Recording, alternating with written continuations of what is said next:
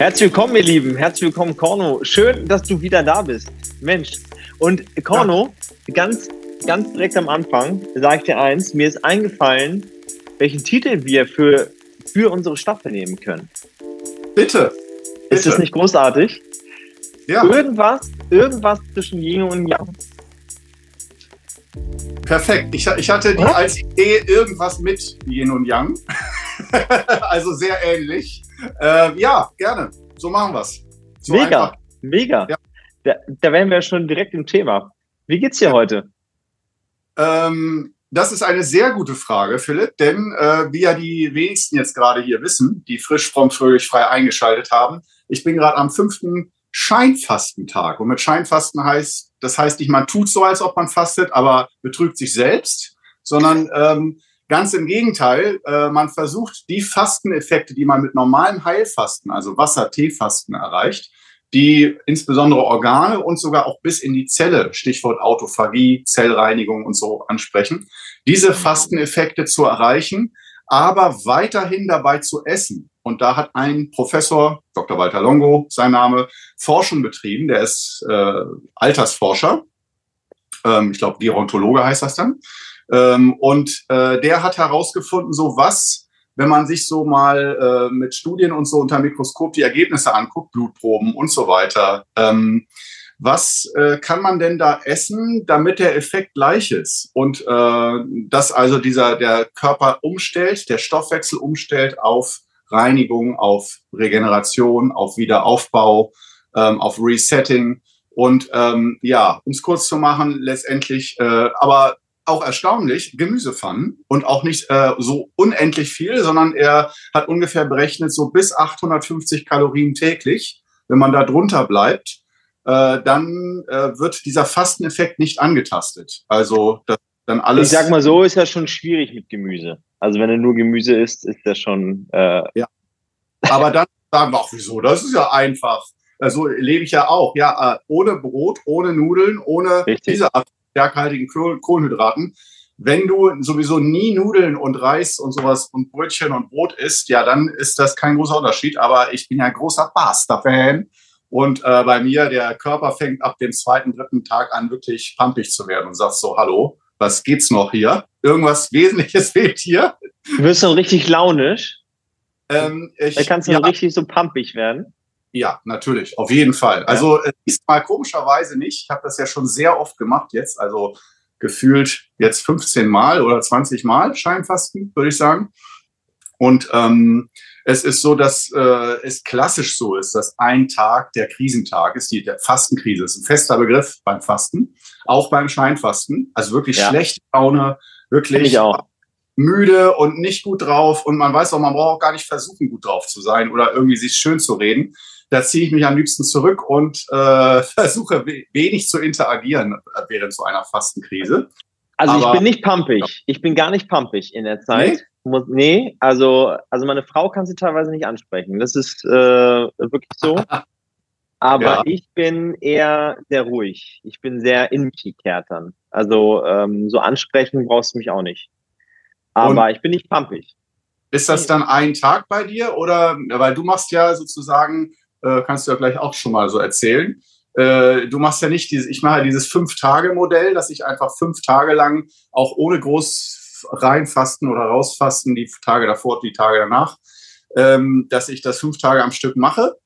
Da gehen bei mir mit Samtentwässerung immer so vier Kilo um den Dreh runter. Jetzt auch schon. Ich habe 4,1 Kilo in den fünf Tagen abgenommen. Das ist für mich, egal ob das Entwässerung oder nicht ist, das spürt der Körper ganz krass. Und äh, aber ich meine, bei fünf Tagen eine Fasten, ein Fastenkrisentag ist ja okay, aber du machst ja, habe ich gehört, da äh, ist ein bisschen länger. Hast du dann da auch nur einen Tag, wo du schlecht drauf bist, so zur Umstellung oder? Mm, also ich sag mal so, also ich, ich habe ja diese Entgiftungszeit, nenne ich sie, ne? Und mhm. dann mache ich wirklich erstmal zwei Wochen lang, dass ich mich so reintaste, also Kaffee weglassen, äh, Gluten weglassen, tierische Produkte weglassen. Fertigprodukte weglassen. Habe ich irgendwas noch, noch vergessen? Süßigkeiten? Süß, ja, natürlich. Nee, Süßigkeiten. Nein, Süßigkeiten.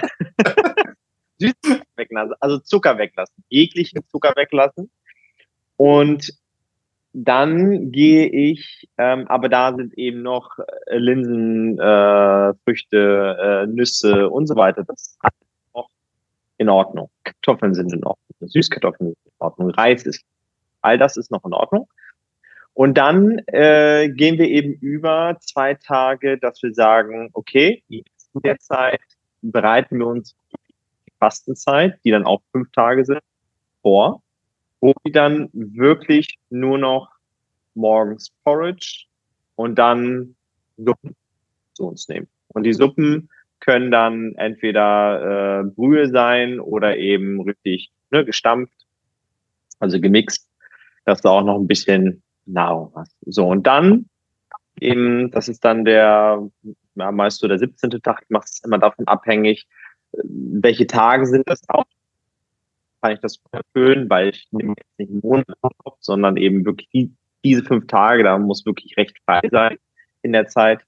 Und dann mache ich das auch richtig mit Abführen. Ne? Also ich weiß jetzt nicht, wie du das machst, aber ich mache Abführen ähm, Glaubersalz, da bin ich jetzt von weg. Äh, wir nehmen zwei andere wunderbare Mittel. Glaubersalz ist ein Thema für sich. ja, richtig, richtig. Also da haben nämlich ja. tatsächlich einige Kunden von uns auch wirklich mit Verstopfung zu tun. Und dann haben wir irgendwann umgestellt. Rizinusöl ja. nehmen wir. Ähm, ja. Und dann nehmen wir noch ein ganz, ganz spezielles ayurvedisches Mittel. Ah, da muss ich tatsächlich, ich vergesse immer den Namen, warte, ich, ich schau mal ganz kurz nach. Wartet, wartet. Ich hab's ja. nicht. In der Zeit hole ich mal äh, meine Kopfhörer. Ich habe vergessen die Kopfhörer. Dann sollte der Sound vielleicht auch für alle Beteiligten besser werden. Wieder perfekt vorbereitet hier. Und ihr könnt einfach einen Atemzug in Achtsamkeit nehmen. Das ist, das ist immer gut. In Achtsamkeit. Aber dafür gibt es auch noch ein Stückchen Tee. So. Ja, gibt es auch gleich noch. Ich kann ja in der Zeit kurz, während du suchst, unterhalten. Ich mache eine Werbepause für, nicht für Apple AirPods, sondern wer Apple AirPods hat, äh, das muss man nicht gut finden. Aber es gibt Menschen, die haben das aus Versehen oder mit Absicht. Ähm, mhm. Auch wenn man so solche Treffen macht wie wir, Zoom-Meetings und so, ist das manchmal sehr praktisch. Aber wofür ich Werbung mache, ist nicht für die, wie geil sind denn AirPods Pro, äh, sondern äh, bei mir, äh, ich fand die genial, aber die sind bei mir immer rausgerutscht. Sieht man vielleicht noch beim letzten Mal äh, von unseren Treffen, dass ich immer am Ohr rumfummle, weil durch Brechen und auch ohne Bewegung arbeitet sich dieser Kopfhörer immer nach draußen und fällt dann wirklich raus. Und jetzt habe ich eine Lösung mit so äh, Kaltschaumaufsätzen von einem Dritthersteller, Compli oder sowas. Ich werde nicht bezahlt, habe die nicht geschenkt bekommen. Äh, es gibt auch keinen Link, müsst ihr selber googeln. Aber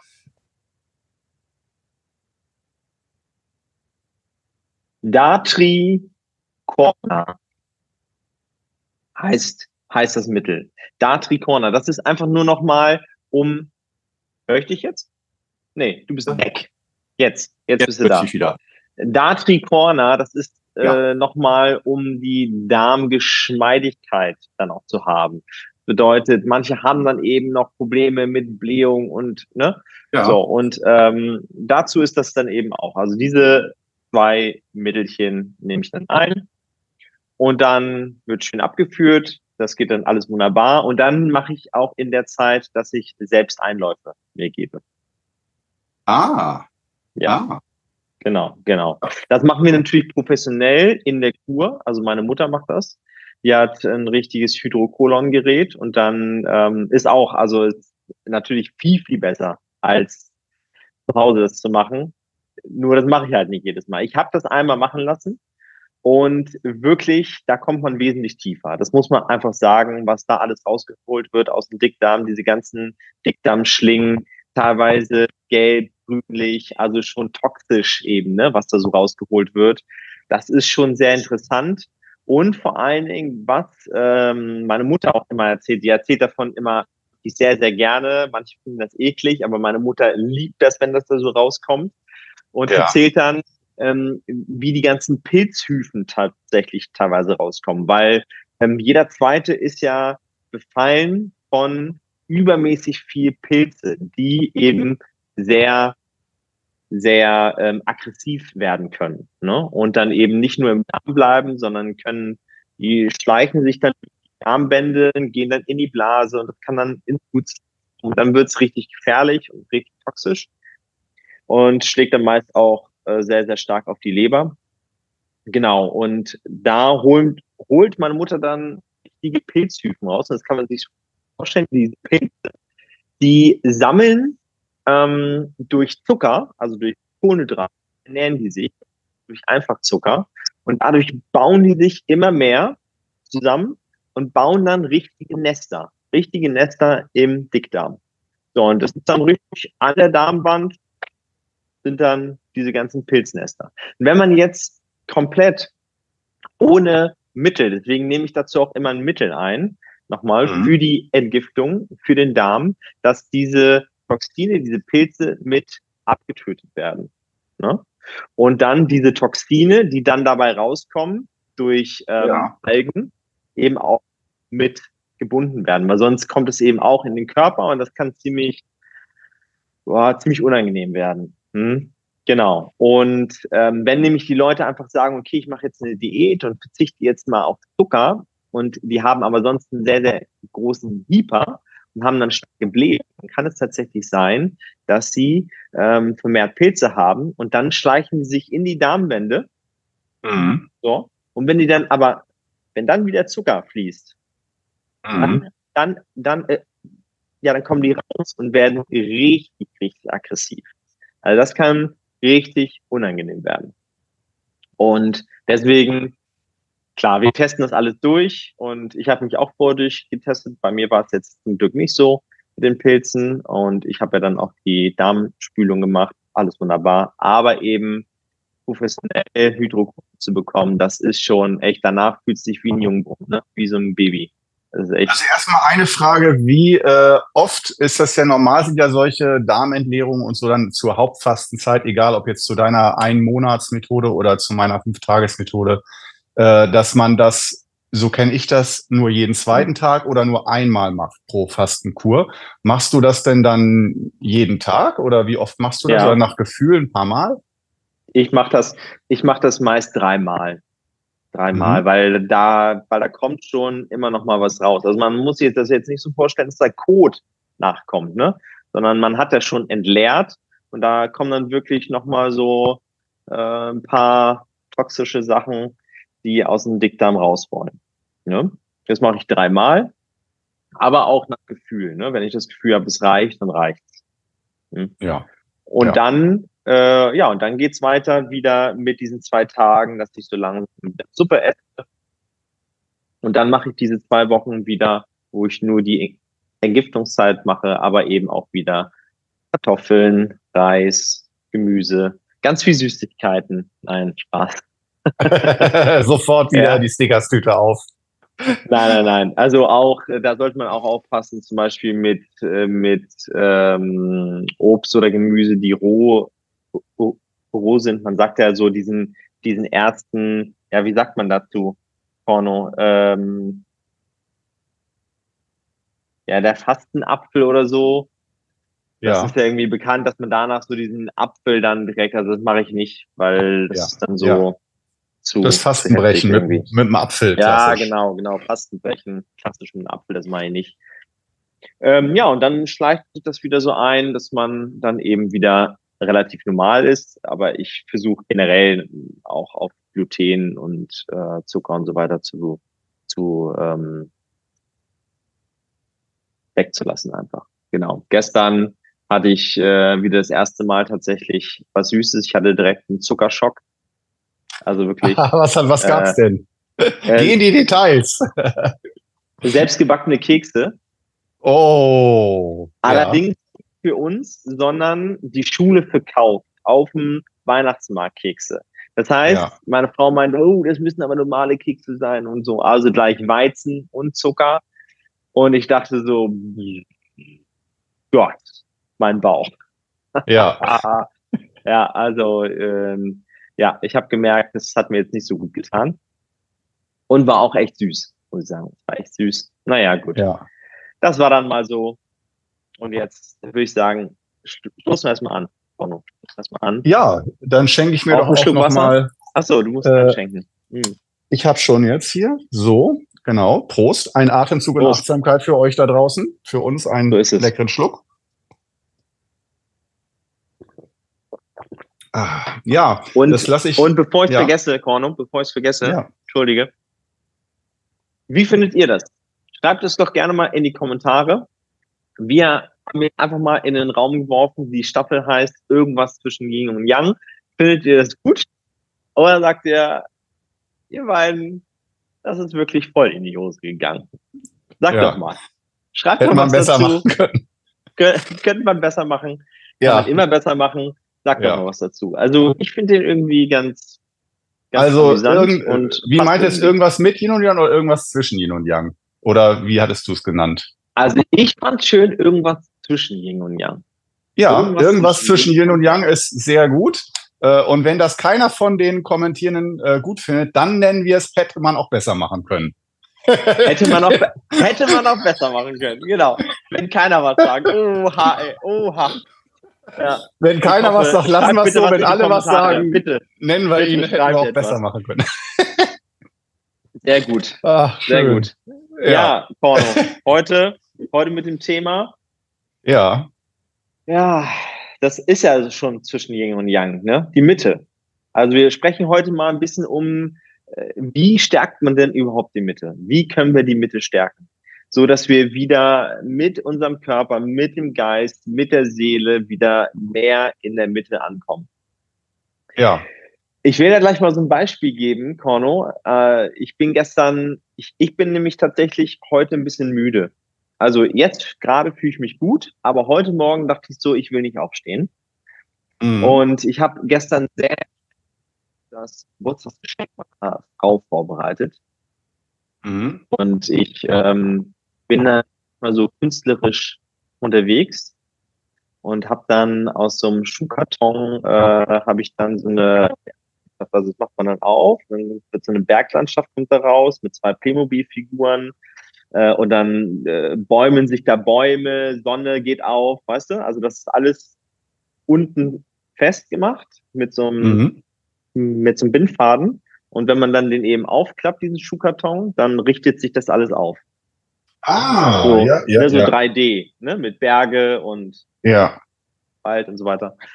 Genau. Und äh, dahinter steckt natürlich eine Botschaft. Ich lade meine Frau ein für ein paar Tage, bisschen Wellness zu machen. Das hört ihr jetzt sowieso noch nicht. Die hat ja morgen Geburtstag, also alles gut. Ja. Ähm, genau, und das hat ein bisschen länger gedauert. Ne? Ich stelle mir das ja immer so schön vor. So, da setze ich mich kurz mal ran. Und dann brauche ich aber Stunden dafür. Und ja. so war es dann auch gestern. Und so habe ich mich heute Morgen gefühlt. Also, ja. äh, oh, ich ja. habe ja zwei Kinder, also ich bin ja dann auch, also ich muss ja dann auch aufstehen. Das war wirklich ja. auch dieser Tag, Korno, es war wirklich dieser Tag. Und ich weiß nicht, wie es dir erging in der Schulzeit. Ich fand meine Schulzeit teilweise nicht so prickelnd, muss ich sagen.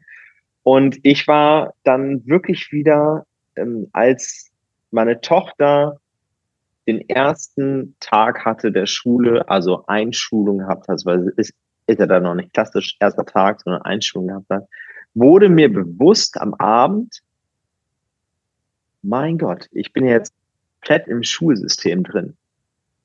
Jetzt ist ja wieder komplett Schulsystem.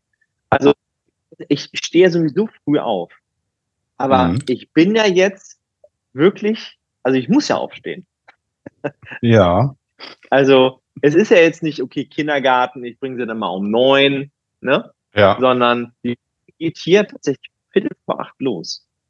Das heißt, Viertel vor sieben circa aus dem Haus raus. Ja, ja wow. ohne Witz. Ich finde das super. Ich finde, wir sollten generell Schulen, ähm, es sollte später anfangen. Finde ich, ja. bin ich definitiv ein Freund, weil das System ja. dein, also du kannst ja noch nicht klar denken, Viertel vor acht. Also, es ist ja auch erwiesen, das ist ja nicht deine Meinung, ja, sondern es genau, gibt ja Studien genau. dazu, die sagen, vor neun Uhr Unterrichtsbeginn, das ist auch nicht irgendwann später, sondern vor neun Uhr Unterrichtsbeginn, da verschenkt man preis-leistungsmäßig Aufnahmefähigkeit und so weiter so viel, Absolut. dass es eigentlich nicht sinnvoll ist, mit logischem Menschenverstand und äh, Humanismus, dem wir ja eigentlich folgen wollen beim Schulsystem, also der Wissenschaft zu folgen und nicht dem Glauben, und wir glauben alle daran, dass die Schule dann anfangen muss, weil dann fängt man halt an, weil dann ist morgens um 7.45 Uhr, sowohl im Sommer als auch im Winter, wo ich sagen würde, ja, im Sommer kann das unter Umständen Sinn machen, wenn die Sonne um fünf aufgeht, dass dann äh, allein von der Natur her, dass man dann auch um 7.45 Uhr wach ist. Ich glaube auch nicht, dass es statisch ist, also sondern je nach Jahreszeit. Nein. Aber im Winter, da kann ich mir das kaum vorstellen, dass da normale Schüler äh, im Dezember oder so sagen um 6.30 Uhr, juhe, es ist zwar noch mitten in der Nacht und äh, ich bin todmüde, aber pff, lass uns loslegen mit Schule. Und dann zu sagen, naja, ähm, dann muss, das muss man halt immer der Einfachheit halber machen, sonst geht das ja alles nicht. Da würde ich auch sagen, warum nicht einfach 9 Uhr, wenn Studien das bewiesen haben, dass man dann am besten lernen kann. Ja, also wie gesagt, ich unterschreibe das völlig. Äh, bei mir war die Schulzeit nicht nur leicht nicht prickelnd, sondern äh, die, ich kann mal positiv vor, es umformulieren. Die Grundschule war gut. Punkt. Orno, wir haben wieder so viele uh. Gemeinsamkeiten. Genauso war es bei mir auch. Die Grundschule war super. War super. Ja. ja. Wirklich. Ich war ein Top-Schüler. Ja. Ich war beliebt. Ja, alles lief. Äh, hatte einen tollen Lehrer. Ja. Ja. Ähm, ja, also ich, ich fand es wirklich schön. Ich fand es wirklich schön. Mhm. Ich bin gerne zur Schule gegangen. Ja, bis zur vierten, bis, bis zur vierten, Klasse. Klasse. Und Orientierungsstufe war wirklich nicht witzig bei mir. Nee, also wirklich, nee. Orientierungsstufe kann ich sagen, das war die Hölle. Ja, ja. Das war auch für mich. Da habe ich Mobbing kennengelernt und auch, äh, muss ich sagen, nicht nur ich wurde immer gemobbt, sondern äh, ich kam aus einer Familie, wo man sagt, okay, du musst dich adaptieren. Wenn du lernst, dass in das gemobbt wird und dass man nur überlebt, wenn man andere fertig macht, dann muss man das lernen, wie man das macht. Und dann habe ich auch viele andere Schüler gemobbt. Also die ersten ein, zwei Jahre wurde ich gemobbt, richtig. Und dann äh, vor allem, weil ich damals noch Milchzähne hatte und die gingen nicht weg und die hatten den Zahnschmelz nicht ganz. Das heißt, die waren leicht bräunlich, die Zähne. Und mhm. dann natürlich immer dieser Joke, du hast die Zähne nicht geputzt, du, du, du bist irgendwie ekelig und sonst was. Ne? Und äh, vorher in der Grundschule gab's das nicht. Das hat, da haben höchstens die Kinder mal gefragt, oh ja, und dann habe ich gesagt, kann ich nichts für, okay, Thema gegessen. Äh, und in der Orientierungsstufe wurde das so zum Thema, dass äh, ich dann wirklich von mehreren, es hat mich völlig schockiert und ich habe es auch nicht verstanden, warum da jemand Interesse hat, äh, immer wieder mich so runterzumachen und fertig zu machen. Aber als Kind kannst du das ja nicht immer perfekt einordnen und dann entwickelst du aber unter Umständen dann halt Fehlverhalten oder äh, ja, Verhalten, Verhaltensauffälligkeiten und dann, naja, ging es halt auch los, dass ich andere richtig heftig gemobbt habe, andere Schüler. Also diese Schulzeit, oh, und halt auch kein, meine, weder meine Eltern noch die Lehrer. Niemand hat es gecheckt, niemand hat es mitbekommen, niemand hat mal geredet oder einfach mal gedacht, sag mal, wie geht's dir? Oder kannst du das? Ich glaube, bei mir jetzt einfach gereicht, dass ein Lehrer mir in die Augen guckt und sagt, kannst du das nicht einfach mal sein lassen? Das tut doch niemandem gut. Oder halt auch zu den Schülern, die mich gemobbt haben, dass man die einfach mal vor die Brust nimmt und sagt, das hört jetzt auf. Punkt. Aber das war noch dieses laissez-faire, diese laissez-faire-Kultur. Ich weiß nicht, wie das heute ist im Schulsystem, ob da auch all, allen Lehrern das egal ist grundsätzlich oder ob man da mehr ins Gespräch geht. Ich weiß aber auch nicht, ob das überhaupt was bringt heutzutage, mit, mit Schülern zu sprechen. Hast ich du da weiß Erfahrung? nicht. Ich, mm, also meine Tochter ist ja jetzt in der Grundschule und da muss ich sagen, läuft das alles sehr human ab. Ähm, mhm. Jetzt ist aber auch meine Tochter ein, ein Mädchen, was auch sehr beliebt ist so, also da gibt's dann sowieso nicht so diese Schwierigkeiten gerade. Ähm, ich glaube aber auch, das ist zwischen Jungs irgendwie noch heftiger. Weiß ich nicht. Also ich glaube, also Mädchen können bestimmt auch echt eklig sein dann. Ähm, aber. Sickenkrieg, äh, ja. ja. Ja, absolut, absolut. Ich weiß es nicht. Ich glaube aber, oder ich weiß, einfach aus, aus, ja, aus Erfahrungen auch von anderen Eltern, es müsste viel, viel mehr Aufklärung oder viel, viel, viel mehr Arbeit äh, bei den Eltern gemacht werden. Also ich, ich will dann nicht nur die, die Lehrer ranziehen, sondern die Eltern. Also wie gehen die Eltern damit um? Weil irgendwoher müssen die, müssen die Kinder ja das auch haben. Also ich glaube nicht, dass Kinder so grundsätzlich eklig sind. Nö. So. Auf gar äh, keinen ne? Fall. So, und ähm, das wird ihn also so ein bisschen an, anerzogen, dass man auch ins Außen guckt, oh ja, der, guck mal der und guck mal die und hm. Ähm, und man bleibt gar nicht so wirklich bei sich. Und da kann man natürlich auch nicht in der Mitte sein. Ne? Also da sind wir wieder beim Thema. Ähm, und ich glaube, und da hast du ja auch schon einen ganz, ganz wichtigen Punkt gesagt, äh, die Mitte ist ja niemals statisch. Also du hast ja auch schon gesagt, äh, wenn wir es jetzt mal auf die Schulzeit runterbrechen, die Schulzeit war ja nicht nur schlecht. Ne? Das ist ja jetzt sehr, sehr, sehr, sehr fokussiert. Ne? Ich sehe meine Schulzeit auch grundsätzlich eher, dass es schwierig war. Es, hatte, es gab ja auch seine schöne Zeiten und es gibt definitiv auch etwas, woraus ich gelernt habe. Also ähm, ja, außer Reflexion, außer Reflexionsmöglichkeit heute von der Metaebene kann ich sagen, absolutes gutes Lernfeld gewesen. Trotzdem habe ich mich damals nicht wohl gefühlt. Wie siehst du das? Ja, also äh, ich muss sagen, ich empfinde leider bis heute die Schulzeit zum großen Teil wirklich als Lebenszeitverschwendung. Genauso, da gebe ich meinem 16-jährigen Ich, meinem 17-jährigen Ich, 18-jährigen Ich komplett recht und auch schon drei mit 13 dass ich wirklich mhm. das Gefühl habe, ganz, ganz starke Klarheit, dass ich meine kostbare Lebenszeit schon als Kind verschwende und dass ich da am falschen Platz bin in der Schule und dass das so sinnlos ist. Äh, und natürlich weiß ich, dass da zum Teil die Wissensvermittlung Schule ist ja nicht komplett sinnlos, klar. Aber äh, die Art von Wissen, die wir bekommen haben äh, und auch die Art und Weise, wie uns das Wissen vermittelt wurde, auch im Gymnasium vor allen Dingen, und wo ich gemerkt habe, äh, was, was passiert ja eigentlich, wie du sagst, auf der Metaebene und nicht, dass man da man lernt fürs Leben und so weiter und tolle Sachen, sondern dass ich dachte, okay, wie ich sehe, was, was das Leben ist, das Erwachsenenleben, da sehe ich zwei Prozent vielleicht von dem, was man lernt, dass man sagen kann, na ja, wenn man ganz nett denkt, könnte man das vielleicht später im Leben gebrauchen. Aber ansonsten ist das Wissen, also fachspezifisches Wissen, wo man natürlich sagen kann, es ist mal wichtig, dass man mal weiß, äh, was die französische Revolution ist und so.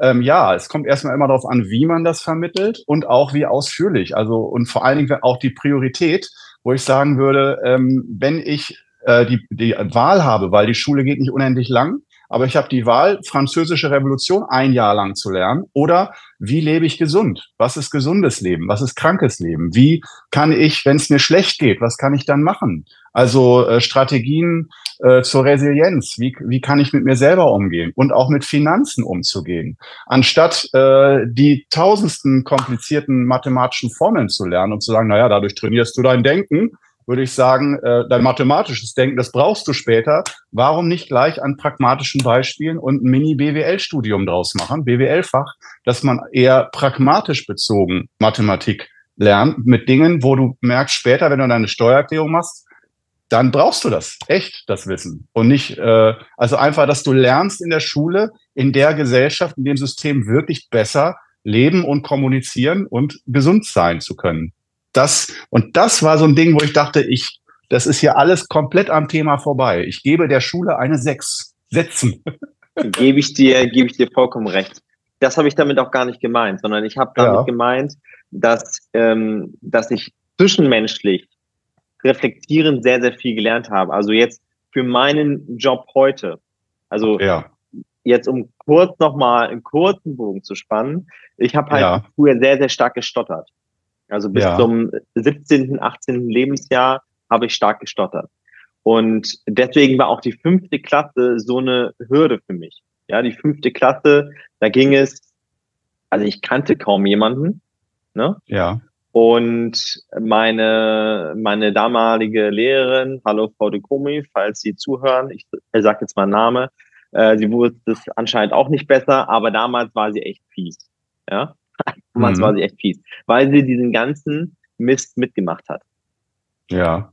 Sie hat nämlich mitgelacht sozusagen mit den Kindern. Also sie hat mich nicht unterstützt, sie hat das nicht ja. abgebrochen, sondern sie hat einfach mitgemacht. Und das ist natürlich Worst Case ne, für so ein Kind. So, und ja, absolut. Äh, ich, ich würde mich mal so bezeichnen, dass ich auch, ich weiß nicht, ob ich hochsensibel bin, aber ich bin schon sehr sensibel und mhm. äh, gelernt, wie ich, wie ich damit leben kann. Aber ähm, deswegen war die Schulzeit auch einfach, da so viel auf einen eingedroschen und es war für mich furchtbar. in dem Moment. So, also was habe ich gelernt, mich zu schützen? Ich habe die meist die Jungs einfach verdroschen. Ne? So, das war meine Lösung. Und dann meinte die ja. Lehrerin, ich wäre dumm. So, ja, ja. weil ich mich ja, nicht richtig ausdrücken könne. Ja. Aber ich, ja, gut. Da war ich sehr, sehr happy, dass meine Eltern wirklich dann auch so weit dann auch gesagt haben, hier, unser Sohn kann dort nicht weiter zur Schule gehen, wir nehmen ihn da runter. Das soll nicht weiter passieren, er kommt an eine, eine andere Schule. Das war natürlich ja. dann nicht sofort viel, viel besser für mich, weil das, was passiert ist, ist ja passiert. Das konnte ich nicht sofort aus meinem System löschen. Ja. Und äh, somit war generell fünfte, sechste Klasse und dann brauchte ich erstmal ein bisschen Zeit, bis ich mich auch dran gewöhnt habe. Und ja, das war alles nicht so einfach. Aber das, was ich einfach daraus gelernt habe, ist, mh, dass ich nicht mit dem Finger auf Menschen zeige und sage, oh, guck mal, der, der kann ja das und das nicht und der und der leidet jetzt, sondern ich kann mich einfach sehr, sehr gut in Personen hineinversetzen, weil ich weiß, wie schwer jemand es haben kann, ne? wenn er irgendwie ja. etwas Qualvolles hat und gerade selbst nicht weiß, wie er damit umgehen soll. Und dann kann ja. ich mich halt schon sehr, sehr gut hineinversetzen. Das hat mir sozusagen diesen, diesen, ja, diesen Horizont auch ermöglicht, Menschen viel, viel besser zu verstehen mit all ihren Fassaden, mit all ihren äh, Leiden, die sie so mit, mitbringen. Glaube ich schon. Also es hat mir, glaube ich, schon sehr, sehr viel ähm, ja, Augen geöffnet in der Hinsicht. Also dass ich selbst gelitten habe und dadurch äh, Selbsterfahrungen, Selbsterkenntnisse gemacht habe. Und dennoch gebe ich dir vollkommen recht, die Schulzeit als solches, was man da gelernt hat, das hätte man auf, ja, also auf, ähm, auf ein Vielfaches verändern können äh, und praktisch viel, viel mehr Dinge hätten umgesetzt werden können, damit man für das Leben lernt. Also vieles, und da wirst du mir wahrscheinlich auch recht haben, vieles habe ich erst danach gelernt. Ja, die Sachen, die ich gelernt habe, kann ich hauptsächlich nicht jetzt anwenden. Ja, ja. Das ist einfach so. Und ja. das ist einfach schade. Also man könnte Kinder viel, viel besser vorbereiten. Wie zum Beispiel ein halbes BWL-Studium, was halt jeder irgendwie braucht. Also, und es geht ja auch immer mehr äh, äh, dorthin, dass Kinder oder dann Jugendliche, junge Erwachsene alle Möglichkeiten haben heutzutage. Und das ist ja auch schwierig. Und da irgendwie die Mitte zu finden und zu sagen, okay, ich mache jetzt das und das und ich vertraue mir und ich weiß, was in mir steckt, das wäre natürlich dann auch schon ganz gut. Ja, was steckt denn in mir? Welche Talente sind denn da überhaupt ja. geborgen? Was ja. kann ich denn überhaupt? Wusste ich früher nicht. Keine Ahnung, ja. was da in mir steckt. Ja. Ja. So, also, also das musste ich alles für mich kennenlernen um dann eben festzustellen, ja, äh, das ist ja alles sehr interessant, was da alles in mir steckt. Ähm, ja. Hätte ich ja auch Abkürzungen machen können. Weiß nicht, ob das möglich ist, aber man hätte auf jeden Fall viel, viel früher Erfahrung sammeln können. Und das, ja, finde ich, wird ähm, einfach durch dieses, ich meine, wie alt ist dieses Schulsystem? Ja. Ja, und ich glaube, da wird schon einiges aufgebrochen. Dennoch wissen wir, wir sind in Deutschland sehr, sehr langsam, ne, was das angeht. Ist einfach so. Ja. Ja. Ja. Das auf gut. jeden Fall. Soll jetzt auch nicht unser Hauptthema heute sein. Dennoch ist es ja schon ein Thema, wie wir erzogen werden und mh, dass wir dann das Gefühl haben, wir müssen unsere Mitte finden. Ja, irgendwann haben wir das Gefühl, weil wir das Gefühl hatten, wir müssen etwas tun. Wir sind in so einem Drang nach Aufmerksamkeit, nach Liebe, nach Geborgenheit, ähm, dass wir etwas tun müssen. Wir müssen erfolgreich sein. Erst wenn ich das gemacht habe, dann darf ich Entspannung für mich fühlen. Ne? Also dieses ja, also, erst wenn. Ja. Prinzip ist er sehr, sehr häufig. Hatte ich auch früher. Ja. Und das ist natürlich totaler Quatsch. Also so kannst du nie in deiner Mitte sein. Das ist gar nicht möglich. Wie siehst du das? Also ich möchte doch auch nochmal das Schulsystem aufnehmen beim Thema innere Bitte. Mitte. Und äh, nicht nur innere Mitte, sondern mit Mitte meine ich auch, äh, weil Mitte, das ist ein Begriff, da versteht vielleicht auch jeder was anderes drunter. Und wenn man jetzt einfach über die Mitte spricht, dann vielleicht soll, kann man das auch noch mal ein bisschen spezifizieren, was wir oder jeder von uns damit meint. Aber ja. Aus dem Schulsystem heraus, äh, sagen wir es mal so, in der Schule äh, wäre es eine Steilvorlage in genau der Lebenszeit auch, zwischen sechs und 18 Jahren ungefähr, ähm, da zu lernen, wie lebe ich, wie, wie kann ich leben, wie kann ich zu mir finden. Also die Mitte finden ist auch immer ein, ich finde mich und äh, ich sehe mich und ich spüre mich und ich erkenne mich. Und äh, man muss äh, die Mitte finden heißt für mich nicht immer, dass man sich gut, gut fühlen muss oder gute Laune hat, dass man dann im Gleichgewicht ist, sondern ich würde Gleichgewicht so definieren, dass vorhin hast du auch von Körper, Seele und Geist. Also ich unterteile es mal in Körper, Geist und Emotionen, Psyche, dass diese drei Aspekte auf einer Linie liegen, dass du merkst, das ist miteinander in Verbindung und dadurch bist du in deiner Kraft. Bist du in, also du spürst deine Mitte dadurch, dass du in deiner Kraft bist und dass du eine Art von innerer Ruhe hast. Du musst, das heißt nicht, dass du keine Gedanken im Kopf hast, aber das ist eine Art von ganz eigenem Wohlgefühl, bei sich zu sein und das Gefühl zu haben, ich bin ich und ich bin bei mir gerade. Und das könnte das Schulsystem so schön unterstützen, das zu lernen, sich selbst zu entdecken, sich selbst zu finden. Und ich weiß, heute ist die Schule auch nicht mehr genau wie vor 30 Jahren. Da ist heute schon einiges besser. Ich weiß das weil ich einige Lehrer kenne, mit denen ich darüber auch mal spreche, wie das heute genau aussieht im Unterricht. Aber zum großen Teil ist es einfach auch noch gleich, wo ich denke, wow, da lässt man so viele Chancen brach liegen, dass was dann später Probleme erzeugt, weil einfach keiner gelernt hat, wie du sagst, man lernt eher Leistung zu erbringen, die dann benotet wird. Und wenn man gute Noten hat, dann ist die Welt in Ordnung. Dann ist man ein gutes Mitglied der Gesellschaft. Und wenn man keine guten Noten hat, dann sollte man schon das Gefühl bekommen, du bist nicht in Ordnung, du bist nicht richtig und äh, du solltest auch nicht so hoch bewertet werden äh, und nicht so viel Anerkennung bekommen wie andere, weil du nicht so gute Zahlen hast, nicht so gute Noten, Ergebnisse. Und diesen Ansatz, äh, also ich finde es zum Teil auch gut, weil Leistung ist aus meiner Sicht nicht nur was Schlechtes. Leistung im Sinne von, äh, ein Gefühl dafür zu haben, Dinge abzuschließen, also auch so eine Metaebene, das ist für mich, da ist Leistung interessant, dass man merkt, aha, ein Projekt oder eine Idee ist immer ein Kreislauf von Idee bis hin zur Umsetzung und bis zum Abschluss. Und letztendlich soll ja auch äh, das Studium, wo man auch so viel Schwachsinn lernt, den man später nicht braucht, da sagen dann auch die Professoren als Ausrede, ja, aber du lernst halt generell, äh, dich selbst zu organisieren. Oder bei Mathematik, ja, Mathematik als Fach ist natürlich Schwachsinn. Natürlich brauchst du es wissen nicht, aber du lernst mathematisch denken. Äh, also das, du musst tiefer sehen, wo ich sage, nee, du musst noch mal tiefer sehen dass für mathematisches Denken muss man nicht die binäre Formel unbedingt wissen, aber vielleicht, wie ich später meine Steuererklärung mache und wie ich das zusammenrechne. Da würde ich sagen, dass, da kann man nicht sagen, Steuererklärung ist unwichtiger als binäre Formel. Und ich will jetzt auch nichts gegen die binäre Formel sagen. Vielleicht braucht man die ja auch zur Steuererklärung, aber ähm, ganz ehrlich, ich weiß Prinzip, gar nicht mehr, was das ist. Ich auch nicht. Ich habe es jetzt nur als Fachbegriff also gesagt. Also ich, ich könnte es nicht mehr. Genau, äh, aber ich habe sie gelernt, ich weiß, die war mal im Unterricht äh, äh, Geschichte. Und äh, da will ich dann also die das Universitäts- und Ausbildungssystem, meine Partnerin ist ja auch gerade in, äh, in Ausbildung zur Erzieherin, die spielen da auch einen ganzen Tag nur Ringelrei im Unterricht. Und man kann ja sagen, ja, muss ja auch bei der Ausbildung, aber da ist im Moment auch 80 Prozent im dritten Ausbildungsjahr, die wissen alle nicht mehr, was sie tun sollen, hocken da nur ab und spielen Spiele, die nicht dafür da sind, damit sie später bessere Erzieher sein können. Hm. Und da merke ich auch so, okay, von meiner Seite aus ist das verschwendete Lebenszeit. Die verbringen da einfach nur Zeit, dass sie sagen, okay, du warst drei Jahre bei der Ausbildung und hast da deine Zeit verbracht.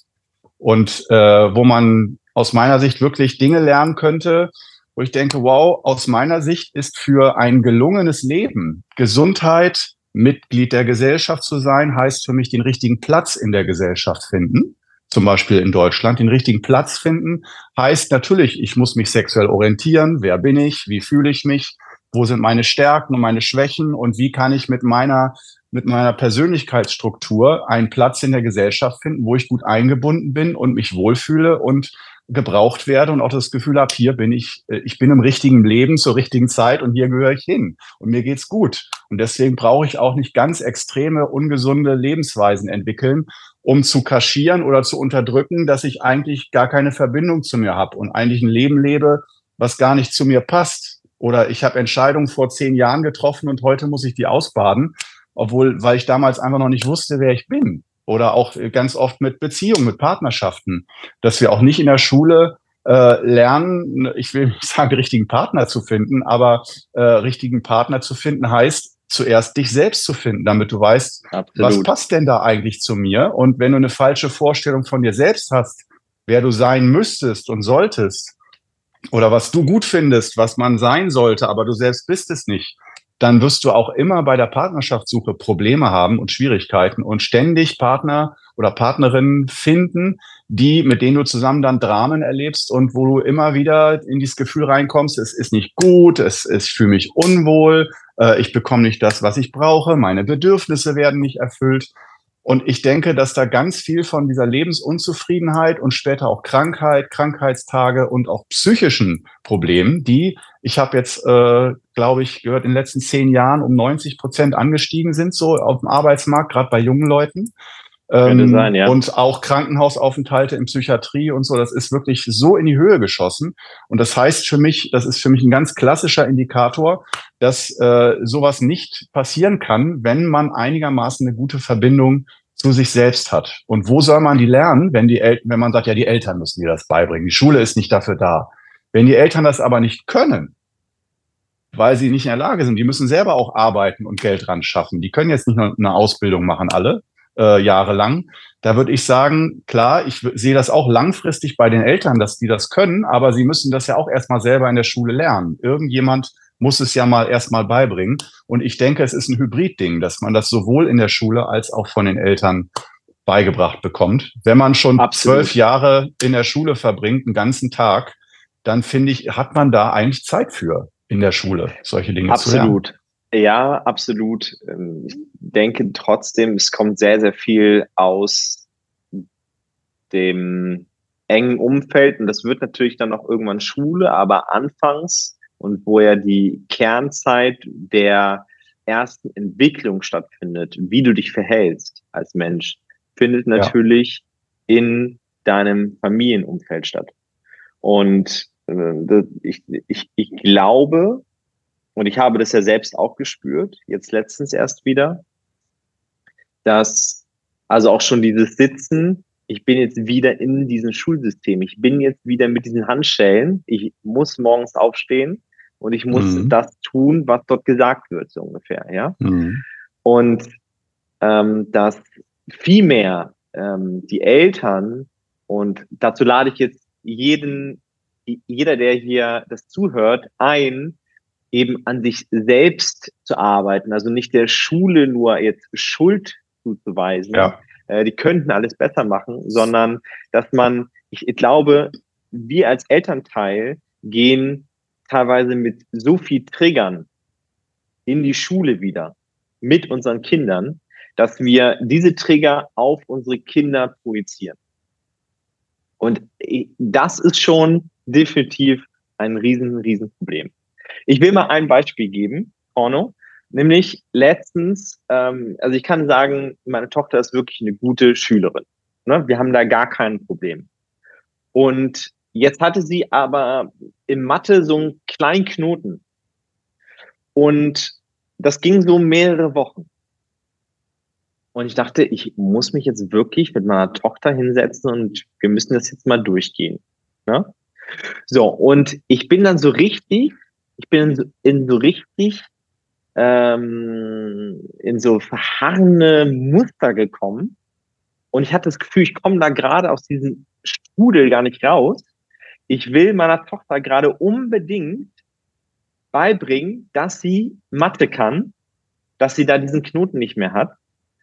Und ich habe mich richtig in Rage geredet, wo ich den Raum verlassen musste, weil es wäre sonst nicht mehr gegangen. So weit war ich.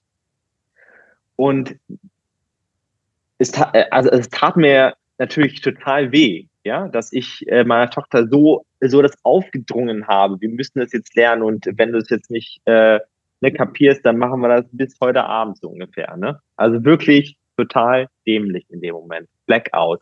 Deswegen bin ich auch rausgegangen und dann ähm, habe ich mich natürlich dafür, also ich suche übrigens auch noch ein Wort für entschuldigen, weil ich finde dieses entschuldigen finde ich ein ganz, ganz gruseliges Wort. Mm. Ich finde, ich nenne es meistens Gleich, Gleichgewicht machen, nenne ich es meistens. Gleichgewicht Wenn man ein Ungleichgewicht erzeugt, äh, ja, das dann für gut, Ausgleich weil, sorgt. Genau, genau, äh, genau, weil ich, ähm, weil ich gehe dann immer wieder ins Mitgefühl, ja? ja. Weil Mitgefühl bringt auch wieder diese Mitte, dieses, dieses wirksame, okay, ich spreche jetzt in Liebe mit der Person. Und wenn ich ja. dann in Liebe spreche, dann fühlt derjenige sich nicht schlecht. Aber wenn man sich entschuldigt, dann ist ja da eine Schuld, eine Scham hinter. Und das ist, das ist ja erstmal erdrückend. Das ist ja erstmal so, ne, man macht sich klein und, ja gut. Egal, könnte noch ein extra Podcast-Thema sein. Nichtsdestotrotz saß ich dann abends auf dem Sofa mit meiner Frau und meinte, ich fühle mich wirklich richtig schlecht. Also ich fühle mich richtig schlecht, ähm, weil ich möchte nicht, dass meine Tochter oder unsere Tochter jetzt eine Blockade entwickelt, weil ja. ich ihr da etwas auferzogen habe, was zu tun. Und äh, das tut richtig weh. Und dann, dann habe ich mich selbst gefragt, hey, womit hat das denn so zu tun? Und ich habe dann so gesagt, Caro, ich habe wirklich Angst gehabt in dem Moment, dass meine Tochter eine schwierige Zeit bekommt in der Schule, so wie ich sie hatte. Das will ich nicht. Ja. Also das war eine Angst dahinter. Eine Angst, dass meine Tochter Ablehnung erfährt, weil mhm. sie etwas nicht richtig kann. Und ähm, daraus ist das Ganze entstanden. Also lieber Zuhörer, liebe Zuhörerin, falls mal so etwas ist, dass man in so ein, und ich nenne es dann in so ein Überwollen kommt und gleichzeitig auch eine Ablehnung hat zu etwas, weil ich war ja zu einer Ablehnung bezüglich meiner Tochter, dass sie, ich das Gefühl hatte, sie kann nicht richtig Mathe und ich bin dann in, in ein Überwollen gekommen, dass sie das so kann, wie ich das meine, sie ist äh, lernen zu müssen. Ja. Und dann ist man definitiv nicht mehr in seiner Mitte in dem Moment. Und dazu lade ich jeden ein, der das Gefühl manchmal hat, ja, ich bin in dem Moment, wenn es um meine Tochter oder um, meinen Sohn geht und der oder die in der Schule ist, äh, da bin ich teilweise nicht mehr in meiner Mitte, weil ich unbedingt etwas will und etwas gleichzeitig auch ablehne. Und das ist für mich auch immer die, die, die beste Erklärung, wie ich finde, also für mich die beste Erklärung, ähm, wann bist du eigentlich in der Mitte? ja, du bist in der Mitte für mich, du bist ausbalanciert und das ist ja kein statisches System, so wie du es auch gerade genannt hast, sondern wir sind ausbalanciert und sind nicht im Überwollen und auch nicht in der Ablehnung. Ja? Und dieses Beispiel von dieser Schwimmerin, ja, natürlich war sie absolut im Überwollen. Sie wollte etwas kompensieren. Sie wollte unbedingt etwas verarbeiten, was in der Kindheit schiefgelaufen ist kam ja auch im, im Film vor. Und dann sind wir nicht in, in der Balance, dann sind wir nicht in der Mitte. Ist das soweit verständlich? Ja, das ist komplett verständlich, ja. Okay.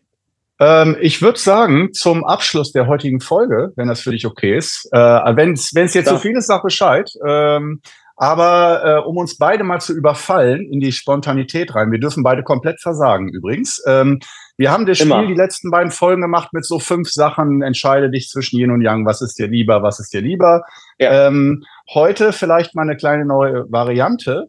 Und zwar, dass jeder von uns drei Beispiele nennt, ähm, vielleicht nicht nur, wie wir selbst ganz persönlich ins Gleichgewicht kommen, aber wir wissen, das gilt nur für uns, für alle anderen uninteressant, sondern ob vielleicht jeder von uns drei Beispiele oder Übungen oder Methoden, kleine Methoden hat, ähm, um, wenn wir jetzt das Thema haben, wie komme ich in die innere Mitte, also wenn wir das Thema innere Mitte haben und die Mitte stärken, dann finde ich es natürlich, ist das ja auch eine Steilvorlage für, okay, wir sprechen darüber, äh, im Schulsystem begegnen wir dem, wo entsteht die Fähigkeit, in die Mitte zu kommen und eine Balance herzustellen. Aber wir gehen jetzt mal davon aus, alles ist schiefgegangen bei den Zuhörerinnen und Zuhörern. Äh, da ist überhaupt keine Fähigkeit da, äh, die innere Mitte zu spüren oder sogar, dass man sogar sich schon sogar lustig macht und sagt, ja, die innere Mitte, das ist was für Idioten, weil die gibt's sowieso nicht. Äh, ist ja unmöglich in der heutigen Zeit überhaupt eine Balance zu finden. Dass wir, das ist ja jetzt unser Job, wir sind da ja sogenannte Experten, würde ich mal sagen. Äh, ja, da würde ich sagen, vielleicht, dass jeder von uns drei Dinge aufzählt, selbst wenn man, wenn wir im Nachhinein denken, ach, da habe ich das vergessen oder ah, das wäre auch schön gewesen. Klar, wir kennen uns, aber ich würde, wenn du schon bereit bist, sonst fange ich an mit drei Dingen. Ich bin noch gar nicht bereit, aber ich lasse es dann einfach mal fließen. Aber wenn du ich schon was hast, grade. leg los. Ich ja, leg los. Drei Dinge. Hm. Äh, lass uns ruhig abwechselnd machen. Gut, abwechselnd. Jeder, der es jetzt sieht, der sieht eine Tasse. Jeder, der hört, der hört, dass ich gerade sage, Tasse.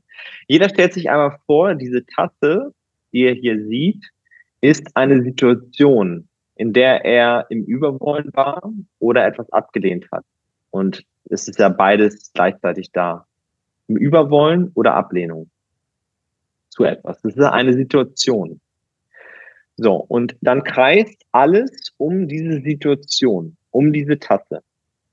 Was aber häufig passiert, warum wir diesen Gedanken zulassen überhaupt, dass wir uns richtig schlecht fühlen, ist nicht, weil wir diese Situation gerade bewerten, sondern wir bewerten in dem Fall, weil es häufiger passiert ist in der Kindheit, dass wir auf einmal die Situation auf unsere Persönlichkeit draufpacken und meinen, wir sind schlecht, wir sind nicht genug, wir müssen mehr tun. Und das ist so der erste Tipp, den ich so geben kann, um in manchen Situationen auch seine Mitte zu finden, dass man mal das Ganze betrachtet, diese Situation, mal von außen danach betrachtet, nicht mittendrin, sondern es ist passiert und jetzt betrachte mal diese Situation von einer Metaebene, dass das, was passiert ist, eine Situation ist die schiefgelaufen ist, wo du dich vielleicht auch falsch verhalten hast. Ja, vielleicht aber auch richtig, vielleicht war der Gegenüber nicht ganz bei sich. Ja, das war die Situation, hat aber nichts mit deinem Wert zu tun, deiner Persönlichkeit. Dass man sich da rausnimmt und dann kann man sich auch wieder besser gleichwertig und auch in diese Situation gleichwertig wieder reingehen und besser seine Mitte finden. Okay, dann lege ich mal weiter los.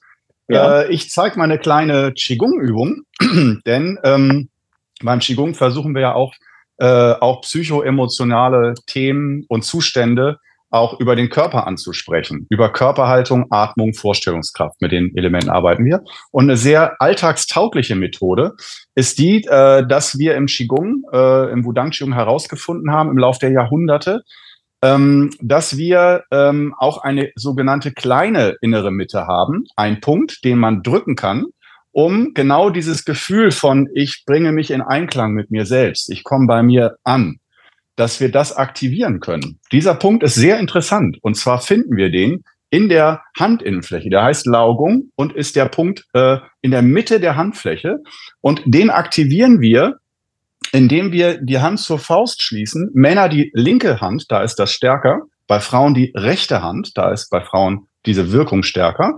Und der Ringfinger, der drückt ja nicht genau, wenn man das mal sich anguckt, der drückt dann, wenn man die Hand zur Faust schließt, nicht direkt in die Mitte, sondern eher daneben. Aber wir drücken sozusagen mit dem, wir schließen die Hand zur Faust, äh, drücken mit dem Ringfinger leicht so 30 Prozent diesen Punkt von der Kraft her. Also nicht so stark wie möglich, sondern so 30 Prozent. Wenn man sich nicht sicher ist, kann man aus Sicherheitsgründen einmal so richtig stark die Faust zusammendrücken, dann einmal die Faust locker lassen und dann so den, die gute Mitte finden. Das heißt, auch schon anhand der Druckstärke findest du schon durch den mittleren Druck, den du suchst, so äh, auf ganz fein, auf einer ganz feinen Skala findest du schon im Innern, aktivierst du deine innere Mitte. Und wenn du das dann nicht im Jubel-Trubel machst, sondern zum Beispiel an einer Bushaltestelle, im Bus oder im Zug oder im Auto geht das zur Not auch. Ähm, aber am besten ist natürlich mal die äh, Klokabine. Das heißt, äh, überall, wo du bist, auf Arbeit, zu Hause, kann man immer mal sagen, ich muss aufs Klo. Jeder Mensch kann das. Und wenn du aufs Klo gehst, dann kannst du, äh, das macht man normal nur eine Minute oder zwei Minuten, nicht eine halbe Stunde dass du dich mal aufrecht hinsetzt und einfach mal diesen Druck einstellst. Und dabei, ich würde sogar auch sagen, nicht einfach fünf Minuten, sondern du kannst diesen Druck einstellen und wenn du magst, kannst du dabei auch ein paar Mal tief ein- und ausatmen. Aber das Wichtigste ist, diesen Druck zu spüren. Und wenn du das eine Minute machst, dann merkst du vielleicht, dass du danach nicht perfekt gelaunt bist oder alles, alles ist für immer gut. Aber dass du merkst, so wie beim Autofahren, du bist mal ein, zwei Gänge runtergeschaltet und merkst, du bist einfach mal auf einer ganz anderen Ebene, viel mehr bei dir und das ist so eine Intervention, die man sich im Alltag geben kann, die äh, ganz, wo ich sehr viel gute Erfahrung und sehr viel gutes Feedback von Teilnehmern gehört habe. Sehr einfach. Sehr. Und jetzt bist du dran. Ja, absolut schöne Übung. Da kommen wir ja sozusagen so von dieser Außenwelt mit der Tasse, geht so langsam zu unserem Körper, finde ich sehr, sehr schön. Ich gehe immer noch weiter rein und zwar, wenn wir nicht mehr unsere Körpermitte so richtig haben, dann verlassen wir auch unser Lot, also körperlich unser Lot. Unsere Atmung wird ja flacher, die wird äh, schneller und somit haben wir auch äh, mehr, also nicht nur das Gefühl, sondern wir haben ja das Gefühl, wir sind sehr, sehr kopflastig, alles dreht sich im Kopf und wir äh, schweben ja eher, als dass wir richtig stabil auf dem Boden sind. Bedeutet, ähm, wir stellen uns mal vor, wir setzen uns aufrecht hin, so gut du das jetzt gerade kannst, dich aufrecht hinsetzen und versuchst mal dir vorzustellen, genauso wie Korno gerade gesagt hat, dir vorzustellen mit Augen geschlossen oder Augen offen, dass du dir vorstellst, dein Bauch ist ein Luftballon und du versuchst mal diesen Luftballon mit jeder Einatmung, soweit es geht, ganz, ganz sanft, ganz sachte, also nicht im Überwollen, ganz sanft, ganz sachte, so tief wie möglich aufzupusten, bis zum Becken hin aufzupusten. Und mit der Ausatmung stellst du dir vor, wie dieser Luftballon wieder kleiner wird und dadurch auch im Bauchraum Entspannung entsteht. Was dadurch passiert, das machst du fünf, sieben Atemzüge. Mehr muss erstmal gar nicht sein. Dadurch verlässt du halt dein Kopfdenken in dem Moment. Du konzentrierst dich auf deinen Bauchraum und dein Lot geht damit tiefer. Du wirst merken, wenn du jetzt aufstehst, du stehst schon gleich wesentlich stabiler auf beiden Füßen. Jetzt bist du dran. Ja, dann mache ich direkt weiter. Wir spielen den Ball hin und her. Ähm, eine weitere Geschichte. Ich denke dabei immer an Alltag. Ähm, die sehr pragmatisch ist, weil im Alltag haben wir, das ist das Problem für viele, die sagen, ich kann sowas nicht üben, weil ich habe keine Zeit, einfach mal nicht mich eine Stunde rauszunehmen und in mich reinzuspüren. Wenn du meinen Alltag kennen würdest, dann wüsstest du, das geht einfach alles nicht. Daher habe ich über im Laufe der Jahre Methoden entwickelt, die auch mal in einer Minute funktionieren, wie diese eben gerade. Und eine weitere, die hört sich nach nichts Besonderem an, aber die ist unglaublich, sind Pausen, Mini-Pausen. Und zwar äh, das kann man mal ein, zwei, drei Tage ausprobieren. Ich würde nicht sagen, mach das für immer, sondern probier es nur mal einen Tag aus und du wirst merken, das ist da, nichts ist mehr wie vorher. Wenn du zwischen Tätigkeiten, zwischen zwei Terminen, zwischen zwei Sachen, du hast einmal Essen gekocht, danach machst du das. Es gibt ja verschiedene Tätigkeiten, die du über den Tag machst. Manchmal macht man Dinge auch gleichzeitig, aber es gibt schon verschiedene Abschnitte. Und äh, eins der größten Probleme, wo ich sehe, da potenzieren wir uns in so ein Ungleichgewicht hinein, ist, dass wir einfach so getrieben werden durch den Alltag und einfach durchfunktionieren äh, oder wegfunktioniert werden so. Und da da ähm, da dass da oft dann dieser Bezugspunkt wieder fehlt wer bin ich oder wo ist da mein Gefühl eigentlich? Weil man dachte da ist kein Platz für mein Gefühl da ist nur Platz für funktionieren und für die Termine. Und äh, da gibt's halt auch noch eine gute Mitte dazwischen. Das heißt zwischen zwei Tätigkeiten kann ich empfehlen, ähm, sich, und wenn es nur eine Minute ist, sich hinzusetzen, nimm zur Not wieder eine Klokabine, eine Toilette, wenn du keine, keine Ruhe sonst hast. Und einfach mal für eine Minute zu gucken, dich zu fragen, was war eben gerade, wie geht's mir damit, was ich eben erlebt habe, bin ich zufrieden damit, wie ich dieses Schuhregal aufgeräumt habe, waren alle Schuhe da, hat das was mit mir gemacht, was ich eben, nicht vor drei Wochen, was ich eben gerade gemacht habe beim letzten Programmpunkt, was hat das mit mir gemacht? Hat mir das gut getan? Hat mich das erfreut? Hat mich das Kraft gekostet? Und nicht stundenlang, nur eine Minute lang mal kurz reinspüren. Wie geht's mir gerade damit, mit dem, was ich eben gemacht habe? Auch wenn es nicht immer ein tiefes Gespräch sein muss, ich sag mal Schuhregal aufgeräumt. Man denkt, da muss man doch nicht reflektieren über Schuhregal. Muss man auch nicht stundenlang, aber eine Minute mal reinspüren und dann einfach nur noch mal ein bisschen verdauen, also nachhallen lassen, das Klangschalenprinzip. Dass das, was du tust, ist der Stößel, der gegen die Klangschale haut und der Klang, der dann entsteht, ist der Nachhall. Und dieser Nachhall äh, der summiert sich oft über den Alltag, dass dann tausend Klänge durcheinander sind und am Schluss weiß man bei zu viel Programm im Alltag manchmal gar nicht mehr, wo einem der Kopf steht. Und einfach zu wissen, wie klingt etwas in mir, ein Erlebnis, mhm. eine Sache, die ich getan habe. Ähm, und das muss man auch nicht 20 Mal am Tag machen, äh, aber wenn man das allein nur zwei, dreimal am Tag macht, eine Minute nur, nur mal kurz sich fragt, wie geht's mir damit, was hat das mit mir gemacht, dann ist das ein Unterschied wie Tag und Nacht und man hat extrem wenig Zeit investiert für die innere Mitte und für Balance, aber hat extrem hohen Effekt erzeugt. Kann ich sehr empfehlen. Und jetzt bist du dran. Dritte Methode. Es ist, es ist, es ist entscheidend Time. Ich muss ja. mich äh, zwischen, zwischen zwei Dingen entscheiden. Hm. Ja, ich, ich möchte es wirklich so einfach wie möglich machen. Ich, ja. Äh, machen wir es so, machen wir es so. Also, mh, hm, was ist beim Überwollen und bei der Ablehnung meist der Fall? Unser Gesichtsausdruck, der verändert sich. Also im Überwollen sind wir so, ah, ich will jetzt unbedingt und in Ablehnung machen wir uns vielleicht ein und haben irgendwie Angst, äh, Sorgen, Kummer in Gesicht wirklich hineingeschrieben. Also das sieht man in den Augen. Die sind nicht mehr lebhaft. Und dass wir wirklich ohne Witz, und das ist ja auch wissenschaftlich bewiesen, äh, ich will jetzt nicht lügen, ne, aber ich meine, Kinder lachen am Tag. Weißt du das zufällig? Nee, die Zahlen habe ich nicht im Kopf, aber ja, das Prinzip. Ich meine, genau, ich meine, Kinder lachen am Tag 200 Mal. Lachen 200 Mal am Tag. Und Erwachsene lachen 20 Mal am Tag. Finde ich schon. Also ich hätte sogar gesagt. Und das Lachen weniger. ist nicht gleich. Die Qualität ist nicht gleich. Qualität. Qualität ist auch nochmal was sehr, sehr Entscheidendes. Und jetzt hätte ich gerne meine Mutter hier, weil meine Mutter kann das so unglaublich gut. Ich kann das nicht so gut nachmachen, aber meine Mutter kann auf Knopfdruck herzhaft lachen. Wirklich. Auf Knopfdruck. Und jeder muss mitlachen. Deswegen macht sie auch einfach manchmal Lach-Yoga. Ja? ja. Und äh, Lach-Yoga, jetzt sagst du, oh, oh, oh, komm mir nicht mit Lach-Yoga. Funktioniert gar nicht bei mir. Glaub mir, höre meine Mutter und du wirst mitlachen können. Jedes Mal, wenn sie das macht, jeder lacht mit, weil du kannst nicht anders. Du liegst auf dem Boden und lachst. Und du vergisst alles, was gerade passiert ist. Und somit findest du mehr deine Mitte. Also einfach mal herzhaft lachen.